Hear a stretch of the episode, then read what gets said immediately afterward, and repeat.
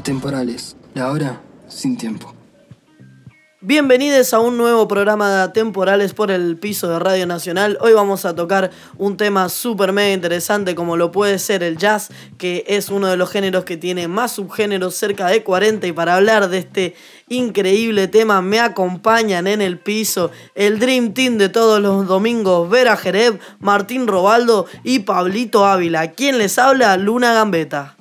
Así es, hoy vamos a hablar del jazz que tiene muchísima historia el jazz desde fines del 1800 y lo más interesante es pensarlo con cómo empieza porque en New Orleans, que es como la cuna del jazz, antes de que se conozca el jazz como tal, existía una plaza que era el Congo Square, donde se juntaban las personas afrodescendientes, que en ese momento eran esclavos, a tocar y a bailar.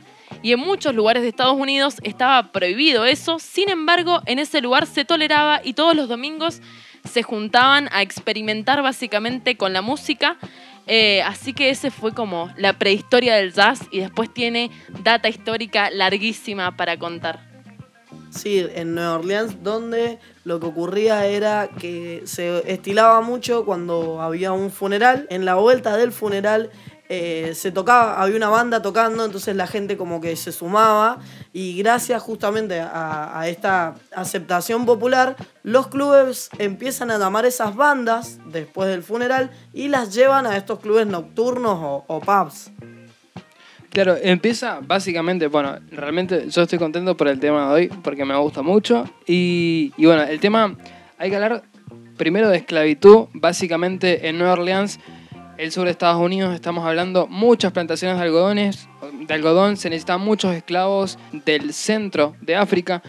Entonces, esta oleada básicamente hace que se predisponga la situación debido a su cultura y su arte y sus sonidos y su música para que se dé este sonido que se termina llamando jazz. Como estaban diciendo, empieza como básicamente algo bastante ritual, algo festejo, un holgorio que empieza por las calles, muchísima gente, muchísimos instrumentos y se termina transformando en una locura. Así que bueno, nada, hoy tenemos muchísima información, así que vamos a ir así, rapidísimo. Sí, hay que pensar en eso, que justamente en 1917 en Nueva Orleans lo que hacen es que cierran los burdeles, entonces todos los músicos yaceros empiezan a emigrar a Chicago y a Nueva York, que van a ser los nuevos centros eh, del jazz, los clubes que justamente ayudaron a que sea la expansión del jazz, no solamente en Estados Unidos, sino que em, empezó a expandirse en, toda, en todo el mundo, digamos. Es un género que trascendió toda barrera. Un dato interesante es que de los que, de los que impulsaron el jazz en, en Estados Unidos fue la mafia también, con los clubes nocturnos, no sé, en el 1920, con, con la ley seca el, alcohol estaba prohibido, entonces había una gran variedad de bares, una gran variedad de cabarets donde la gente iba y consumía alcohol ilegalmente. Bueno, y estos bares generalmente eran de mafiosos.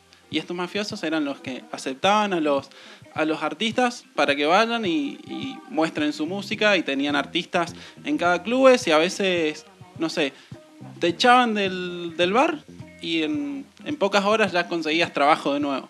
Era como que había muchos bares y mucho trabajo para los yaceros. Ese es un tema que quiero hacer un comentario rápido solamente, del que quiero también hablar de que realmente el jazz comienza como algo súper marginal. O sea, empieza en clubes, en antros realmente, porque era de la mafia, eran burdeles, prostitutas, borrachos y los músicos que empiezan a tocar este ritmo, este estilo. Entonces, vamos a hablar un poquitito de la historia en general pero vamos a ver cómo se va convirtiendo en, de pronto en una música como mucho más académica, como de otras clases sociales, pero eso, como todo, tiene su transición histórica en realidad. Sí, de igual modo que se empieza a ser más académico también, se seguía tocando en clubes. O sea, a partir de los 60 recién, con Mike Davis, eh, se logra llegar a escenarios más grandes, tal vez. Em, una, una anécdota interesante es eh, Louis Armstrong, uno de los trompetistas y cantantes del jazz eh, más famosos, era, se dice, que era amigo de Al Capone. Al Capone, el famoso Scarface también, que tenía la, cara, la cara cortada, eh, dicen que lo representaba en momentos y durante una gira en Latinoamérica le brindó custodia a Louis Armstrong para que vaya y dé un- sus conciertos por los países de Latinoamérica. Y también es interesante pensar que Louis Armstrong, cuando era solamente un niño, dicen que un primero de enero de 1913, eh, cambia su vida totalmente. ¿Por qué? Porque a Louis Armstrong básicamente lo que hace es detenido por disparar al aire en plena calle con un revólver, e ingresa a un hogar para niños negros. Y en este hogar, ¿qué pasa? Se caracterizaba por tener una gran disciplina, pero sobre todo por darle gran importancia a la música. Y es ahí, en ese hogar de niños negros, cuando Louis Armstrong empieza a explotar su potencial de músico. Bueno, ya que seguimos hablando de Louis Armstrong, que realmente, si hablamos de jazz, tenemos que hablar de la primera figura que fue él, el que realmente llevó al jazz a básicamente el foco, a que todos lo escuchen, que empieza con el swing. Bueno, él tuvo una vida súper complicada, o sea, era un, un niño realmente pobre, su padre se fue de la casa, se termina muriendo a una muy joven edad y su madre era una prostituta que se iba todo el tiempo de la casa y que lo termina creando su abuela y tiene muchísimos trabajos, trabaja desde los 7 años, trabaja básicamente buscando chatarra, trabaja en barcos bananeros, trabaja de cualquier cosa y termina encontrando, como dice Vera, en este lugar justamente bastante loco pensarlo porque era como un castigo, termina encontrando lo que iba a cambiar su historia y en realidad la historia de la música mundial. O sea, eso me parece muy loco. ¿Quién diría que una bala al aire terminó derivando en un referente del jazz, haciendo que justamente, como decía Martín, cambie el panorama musical en 380 grados? Sí, como dijiste, eh, Armstrong tuvo una vida muy dura y dicen durante, a partir de los siete años empieza a trabajar, trabaja con una familia judía que, bueno, le brinda el trabajo y le compran la primera corneta, la primera corneta y ahí, bueno, desde ahí Luis eh, lleva una cadenita con el símbolo judío eh, a pesar de no ser de, no, no, no ser de esa religión, ¿no? Bueno, y para, para poder ponernos un poco en contexto, vamos a dejar que la música hable sola. Vamos a escuchar Mugul de Louis Armstrong. Estás escuchando Atemporales. Thank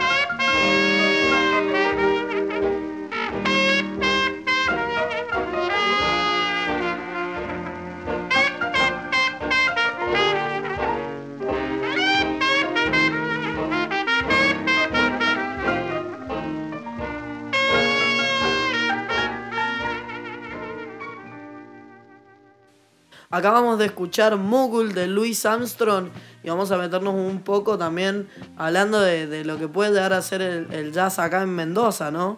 Sí, exactamente. Pero antes, para, yo quiero saber algo de Louis Armstrong, porque sé que él tenía una fascinación por una droga que ahora recientemente está siendo legalizada en el ámbito medicinal.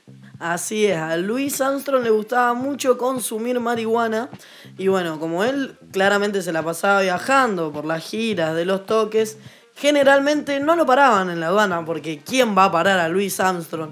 Y una de las pocas veces que lo paran en la aduana, él tenía un kilo de marihuana en... No. Eh, eh, fumaba poco, por suerte. Un kilo de marihuana en la valija. Entonces, en ese momento, Nixon, que era vicepresidente de Estados Unidos, lo agarró y le dijo, vení, dame las valijas a mí, así no te las tienen que revisar. Y por eso se salvó de lo que habría sido una pena y lo que habría sido un escándalo como encontrarle un kilo de marihuana a uno de los músicos del momento. No, increíble Armstrong, siempre con una sonrisa además. Eh, esta canción que escuchamos recién está dedicada justamente a la marihuana. Fue uno de sus primeros éxitos. Así que bueno, basta de prejuicios y ahora sí nos vamos un poco a lo mendocino, librados ya de los prejuicios si Armstrong fumaba marihuana y hacía tan buena música. ¿Qué se puede esperar?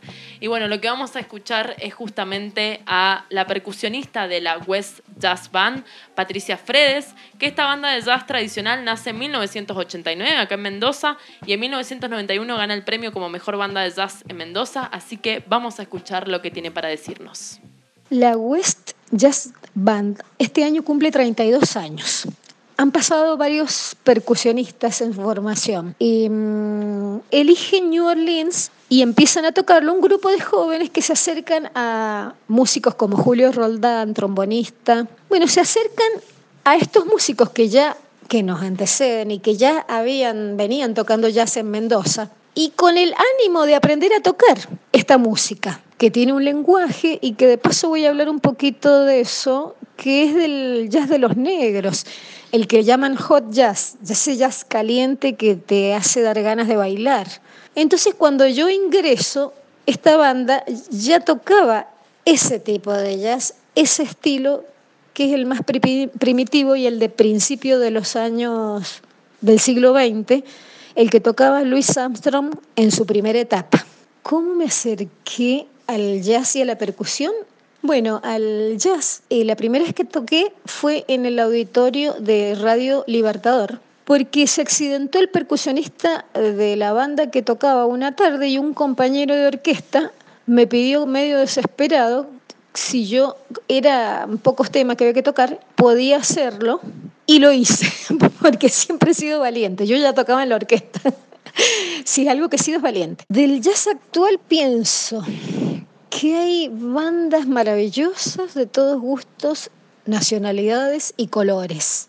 Y que esa es la maravilla del jazz, que recién les decía que el jazz es sinónimo de improvisación, de libertad. Pienso que esa es la sorpresa cuando uno toca, de no saber qué va a suceder, porque el jazz es improvisación. Nosotros en la West eh, no tenemos arreglos tenemos pautas, sí, y nos conocemos hace mucho, por ejemplo, por eso, y cultivamos la improvisación realmente. Y eso es jazz, hacer bien el jazz y las bandas que cultivan el jazz lo improvisan. Uno hace un mismo tema, pero nunca es dos veces igual. Atemporales. Acabamos de escuchar a Patricia Fredes de la West Jazz Band, una banda mendocina de jazz súper tradicional al estilo New Orleans. Eh, y el principio del jazz, eso es lo que un poco recrean desde la West Jazz. Y que lleva más o menos 30 años tocando y manteniéndose fieles al, al estilo New Orleans. Realmente muchísimo, muchísimo mantener una banda durante 30 años y me parece la verdad que hermoso de que nada, que puedan mantener este género vivo acá en Mendoza, que no hay, no hay mucha gente que lo, que lo curta. Y mm, vamos a empezar a hablar de un personaje que realmente, bueno, yo creo que fue la persona que llevó hacia adelante el jazz durante, nada, tantísimos años, que es Miles Davis. Este trompetista tan famoso de jazz, podríamos decir la figura más famosa del jazz por la cantidad de años que evolucionó, que por durante 40 años que mantuvo al jazz permanentemente en la vanguardia. Bueno, tenemos que decir, a diferencia de Louis Armstrong, por ejemplo, él en realidad sí tuvo una, un pasar un poquito mejor desde niño. Estuvo en una familia con un poquito más de dinero, su padre era dentista y se tocaba música en su casa. De esa manera él conoce este instrumento, empieza a tocar la trompeta. A los aproximadamente 13 años, desde muy jovencito, eso lleva a que pase por muchísimos géneros, desde lo que fue el inicio del swing, que eran básicamente las big bands, hasta, bueno, los años 70 que llevó al jazz a otro nivel. Sí, Miles Davis eh, estudió mucho tiempo trompeta en el conservatorio, pero después dejó, dejó de estudiar para dedicarse de lleno al jazz y se fue, se mudó prácticamente a los clubes que estaban en Nueva York, los clubes nocturnos, y de ahí empieza a codearse con, con Dizzy Gillespie, con Charlie Parker, leyendas del jazz que, bueno, fueron influenciando a Miles. Eh, hacer un estilo más propio también y a todo el tiempo estar innovando. Sí, exactamente. Cuando era muy, muy joven se codeó con Dizzy Gillespie y con Charlie Parker siendo muy niño. Y eso también fue algo que después a él lo caracterizó, no solamente esta cuestión de la improvisación muy fuerte que marcó a Miles Davis en el jazz, sino también eh, esta idea de poder hacer bandas con personas muy, muy jóvenes. Y yo creo que eso también era como poner un poco las fichas en los personajes que, a ver, todas las personas que pasaron por las orquestas de Miles Davis después terminaron siendo grandes eh, figuras en el jazz. Esto demuestra también entonces que era una especie de cazatalento del jazz. Y yo creo que ahí se ve la visión que tenía sobre la música. Es como que realmente bueno, vamos a seguir hablando de Coltrane, vamos a seguir hablando de varios músicos que pasaron por su banda y que realmente no se tenía mucha fe, pero él decía, acá hay algo, y los ponía en su banda y los hacía crecer y después de pronto la rompían por todos lados. Pero bueno, si estamos hablando de Miles Davis, tenemos que hablar de la parte del jazz que se llama bebop, que justamente como estamos diciendo es la parte del jazz en la que comienza a establecerse este, esta estructura de los solos, esta estructura de darle como mucha más libertad e improvisación al género, y que comienza con Miles Davis realmente, y con Dizzy Gillespie, con Charlie Parker, desde distintos instrumentos, pero que se sigue curtiendo durante muchísimo tiempo y que sigue evolucionando por justamente, como estamos diciendo, por la cantidad de instrumentos que fueron pasando. Sí, si hablamos también de jóvenes talentos en el jazz, eh, hay que mencionar a John Coltrane, que fue un saxofonista leyenda también del jazz. Y justamente comenzó su carrera con Miles Davis en su quinteto, ¿no es así? Bueno, realmente de Coltrane hay muchísimo para hablar. Fue básicamente. Nada, también tuvo una vida complicada. Coltrane en realidad se va a la marina conoce en su adolescencia el saxofón, le vuelve la cabeza a Charlie Parker, tiene toda una trayectoria y luego realmente explota una vez que comienza a codearse con esta gente tanto como Miles Davis, como ta ta que ya vamos a seguir hablando de Coltrane porque tiene toda su parte diferente, pero ahí fue Miles Davis el que realmente le dio el lugar para que sea él mismo y que pueda explorar en el género. Sí, así es. Eh, tuvo un primer momento con Miles Davis y después, eh, debido a su adicción a las drogas, eh, John Coltrane era mm, adicto a la heroína. Miles Davis también, también tuvo sus periodos de adicciones y lo hacía esta, esta adicción lo hacía llegar tarde a los ensayos, lo hacía llegar tarde a los conciertos, llegaba con la ropa sucia y esto hace que Miles Davis lo echa Coltrane de la banda, está un periodo en su casa, meses tal vez, eh, recuperándose y ahí John Coltrane tiene un retorno, un despertar espiritual. Sí, exactamente. También hay que pensar que la obra de Coltrane está muy relacionada al contexto sociohistórico en el que fue creado. Pensemos que en Estados Unidos había una cuestión racista muy fuerte eh, y justamente John Coltrane estaba en la lucha por los derechos civiles de las personas afrodescendientes en Estados Unidos y también estas implicaciones religiosas en la vida de Coltrane que hicieron que genere eh, una nueva manera también de ver al jazz, de ver a la música, desde la cuestión religiosa que él lo vio justamente como un despertar musical. Así que bueno, vamos a escuchar In a Sentimental Mood, que realmente es original de Duke Ellington, pero que tenemos que sí o sí ponerlo porque fue un antes y un después en el jazz, y esta es interpretada por Ellington y Coltrane.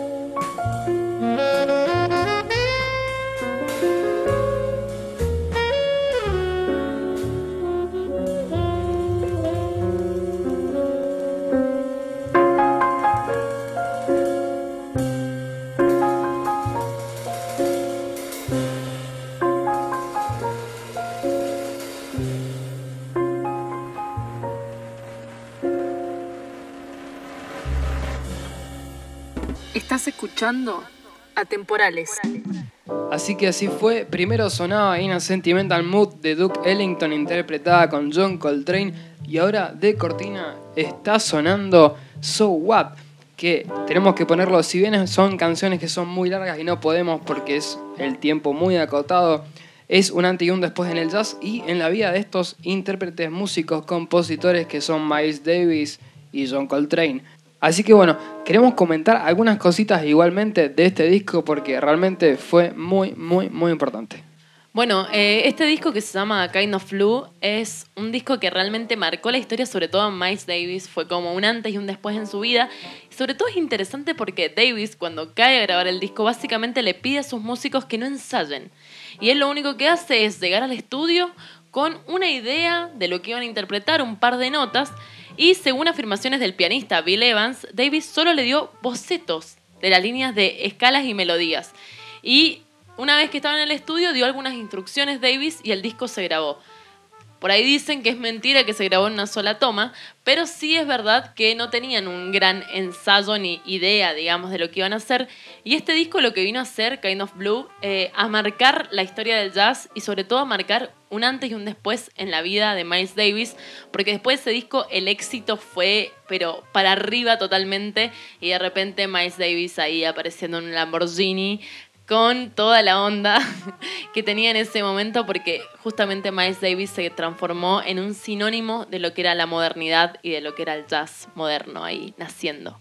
Cuando es invitado a Francia, un director de cine lo invita a hacer el soundtrack de la película y cuando va, cuando mm, en vez de ensayar, de ir a un estudio y grabar, directamente cuando proyectan la película, Miles Davis sobre la película hace su música con toda su banda, la improvisa y sale una obra de primer nivel.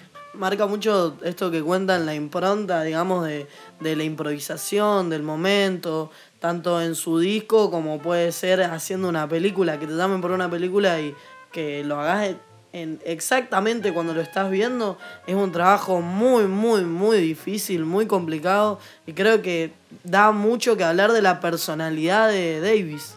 Exactamente, como que había ahí una, una defensa a la improvisación y una defensa también a la música, a la música negra, hecha por negros. De hecho, hasta una defensa a, a la belleza de la música negra, a la belleza de las mujeres negras.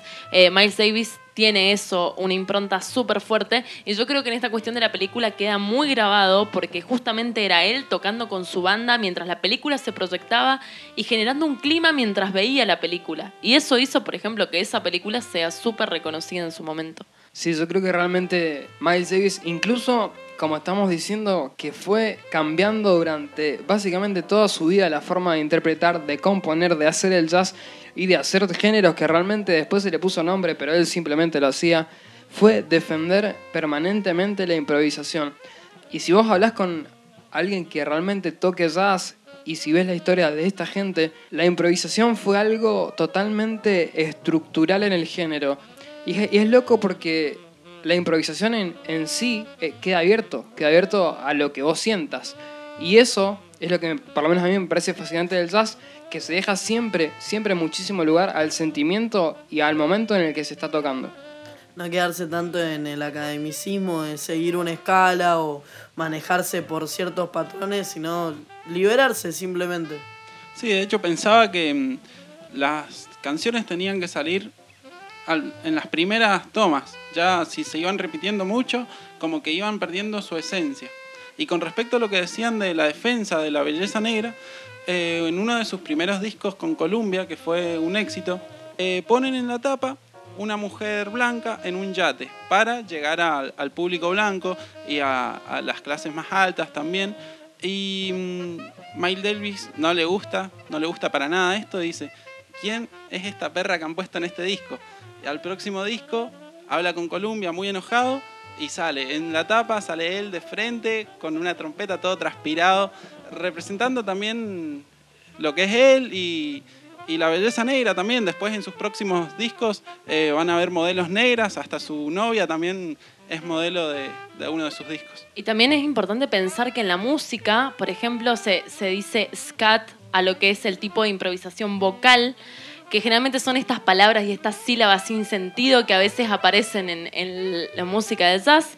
Y una de las referentes del scat en el jazz es Ella Fitzgerald, que bueno, está buenísimo mencionarla porque es un personaje súper importante del jazz, que también es reconocida por haber grabado tres discos con Louis Armstrong, pero tuvo una carrera increíble, hasta dirigió una orquesta eh, propia, fue descubierta en el Teatro Apolo, en uno de... Básicamente fue ahí a un concurso de voces y la descubrió Chick Beber, en, que era en ese momento tenía una orquesta muy grande y muy poderosa en el mundo del jazz. Y ella se casó con él y un tiempo después de que murió se ocupó tres años de esa orquesta. Es una de las voces más influyentes y más reconocidas del jazz. Y tiene que ver también con esta idea de, de la improvisación y de poder jugar con la música. Y también, digamos, como que destacar en el jazz, eh, siendo mujer al principio era bastante, bastante difícil. Porque como en todos lados existía el machismo, se era difícil para los negros ni hablar para una mujer. Y por eso me lleva a, un personaje que me parece muy interesante y está muy bueno rescatar, que se llama Bill Tipton. Y me preguntarán por qué. Porque Bill Tipton eh, originariamente era mujer, pero para poder tocar tenía un don para el piano. Eh, eh, ella se quiere inscribir en su momento en, la banda de su escuela. La banda justamente por ser mujer se lo deniega. Y el jazz era lo que más le gustaba por sobre todas las cosas. Entonces decide eh, cambiarse a hombre, cortarse el pelo, vendarse los pechos y empezar a, meterse al mundo del jazz mediante una personalidad, o sea, mediante un género que no era el, de ella. Y una vez eh, sucedió esto, más o menos en el año 1934, se queda definitivamente con, con su eh, personaje que empezó siendo un personaje para tocar y terminó siendo después su identidad. Eh, nadie lo sabía, lo sabían solamente sus dos primas. Tuvo parejas mujeres que tampoco se enteraron nunca porque eh, él les decía que él llevaba los pechos vendados por un accidente, que era el mismo accidente que él había flagelado los genitales. Entonces no se enteraron de su, de su condición de mujer hasta muerto, lo cual también es muy loco porque adopta tres hijos y ni siquiera sus hijos lo saben hasta después del fallecimiento.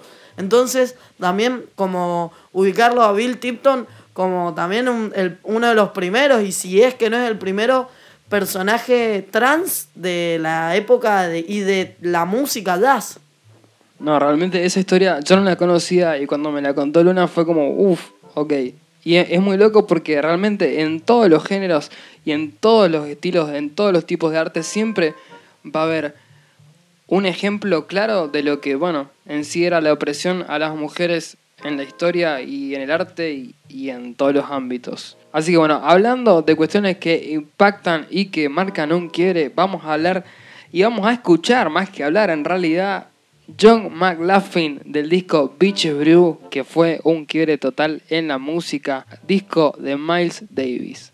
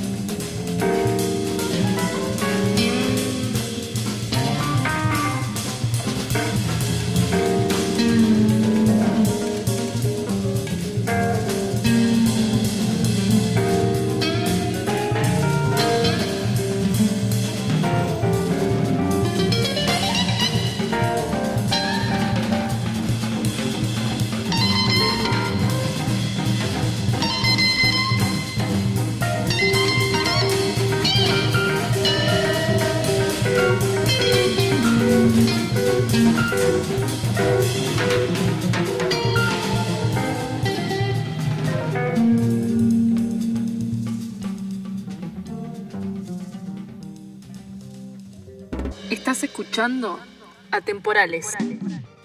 Ahí escuchábamos John McLaughlin de Mill Davis del disco Bitches Brew. Y fue un disco que surge en los 60 con el apogeo del rock también. Mill Davis quiere tocar en grandes escenarios, entonces le pide, le exige a Columbia que le dé la posibilidad de estar en grandes conciertos con mucha gente. Toca, hacen este disco y la verdad que fue un éxito, fue uno de los discos más vendidos de Mill Davis y un quiebre que hizo en la música fusionando el rock y el jazz. Si yo quiero hacer un pequeñito comentario respecto a eso, porque realmente fue lo que dio inicio al jazz fusión, en cierto punto al funk, porque en esa banda tocaba Herbie Hancock, y en cierto punto también fue lo que hizo que el jazz dure durante varios años más, por lo que decía Pablo, de que fue a tocar a lugares donde tocaba el rock y hizo que llegue a más gente. Percusiones, delay, sintetizadores, muchísimas sabores. Por ese, eh, yo les recomiendo mucho ese disco porque fue un quiebre. Y ahora vamos a hablar un poquito de lo que es el jazz en la Argentina, ¿no?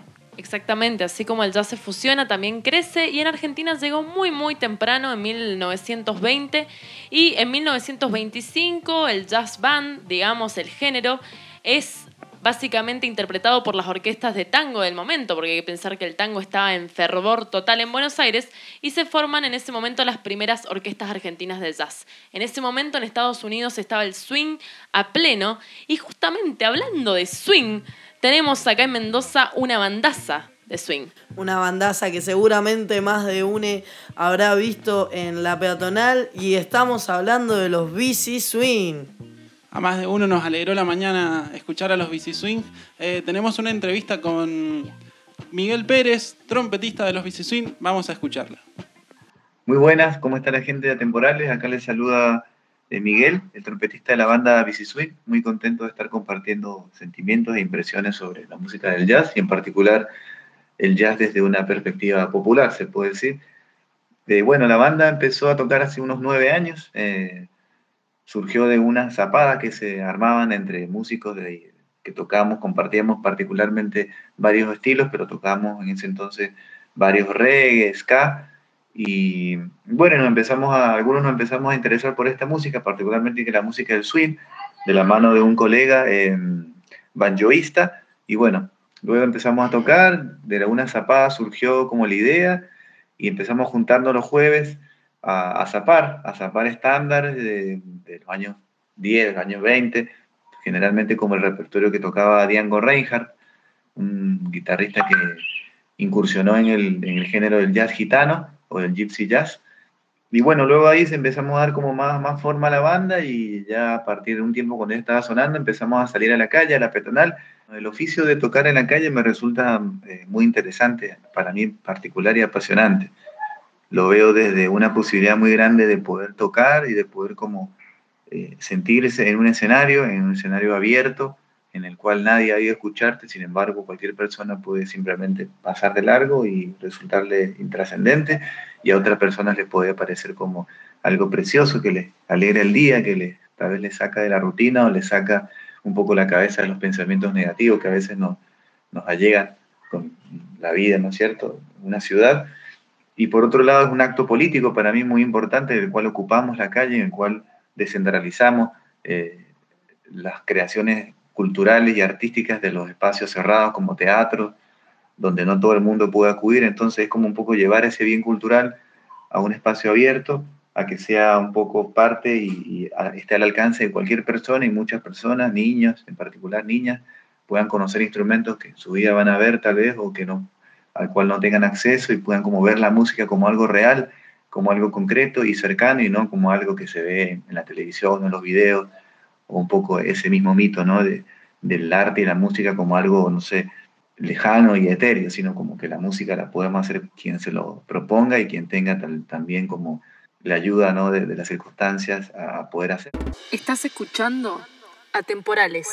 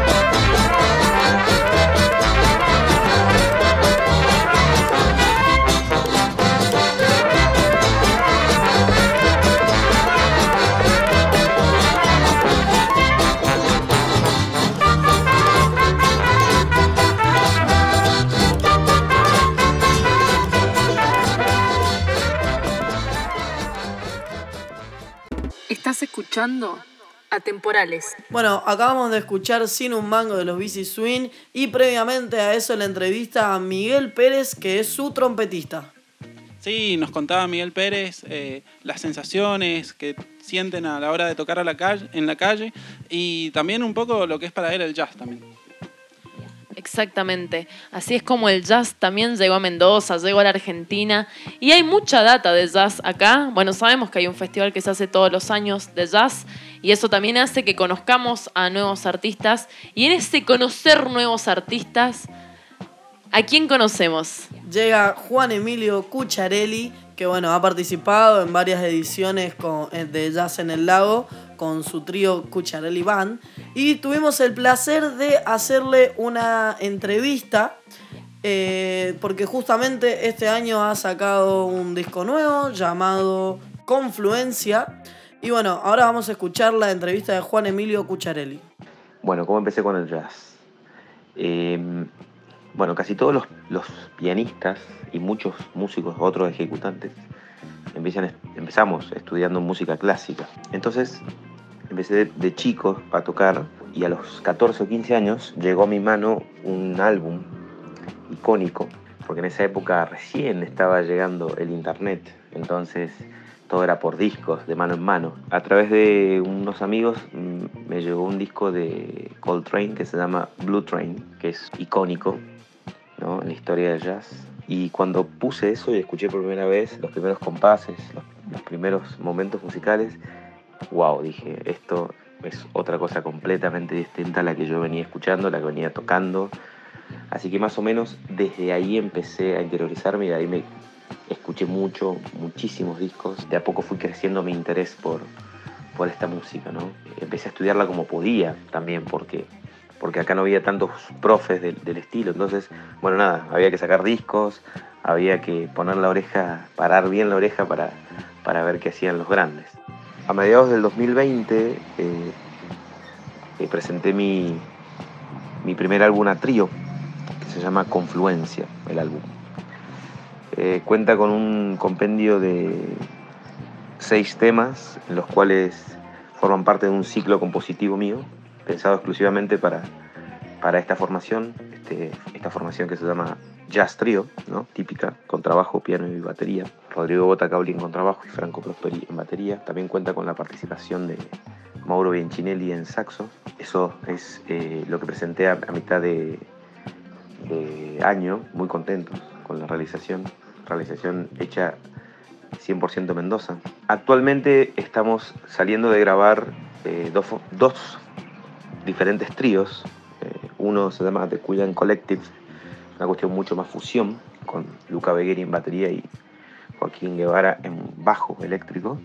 Y otro trío, otro trío, perdón, lo que se llama Organ Trío, donde es Franco Prosperi en batería y Mauro Bianchinelli en saxo y yo en teclado. Por supuesto que la pandemia, bueno, trajo un montón de, de situaciones que nos alejaron de los escenarios, pero por suerte sirvió, por lo menos a mí me ha servido mucho para trabajar en, lo que es el laboratorio, la composición, los arreglos, la elaboración. ¿Qué es el jazz para mí? Es un montón de cosas, pero sobre todo es conexión.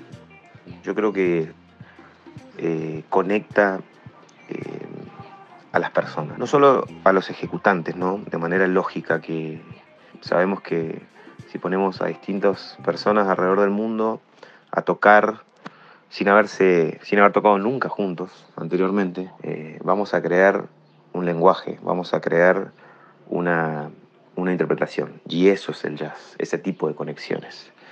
Eh, si bien se ha catalogado un montón de veces como algo elitista y de, y de características medio snob, yo creo que el jazz atraviesa un momento único. Por eso necesitamos eh, más gente que, que se meta dentro del estilo, que lo, que lo desmenuce y así crear una super plaza de jazz. Mendoza sería un gran lugar para tener una plaza jazzera en Argentina. Bueno, acabamos de escuchar entonces la entrevista a Cucciarelli y nos queda pensar justamente después de un largo programa de jazz cómo este género ha evolucionado, se ha transformado, se ha fusionado, ha cruzado barreras, se ha metido en el cine, en En todos lados, básicamente. En todos lados tenía una amplitud increíblemente grande, naciendo desde orígenes justamente de esclavos, de juntarse en una plaza, pasando por hacer música después de un funeral y llegando hasta acá, hasta Mendoza. Sí, llega acá a Mendoza, bueno, los Bici Swing, Cucharelli. Para recordarles, si quieren escucharlos, los Bici Swing, mucha gente los conoce, pero si no los conocéis, están todos los jueves, desde las 11 de la mañana hasta las 2 de la tarde aproximadamente, en la peatonal. Para escucharlos, la verdad que son muy buenos lo que hacen. Así que bueno, nada, yo no voy a hacer una conclusión muy larga porque yo realmente quiero que hagamos un segundo programa de jazz porque hay muchísimo para hablar, así que le voy a decir a Luna que nos comente qué es lo que vamos a escuchar para terminar este gran programa.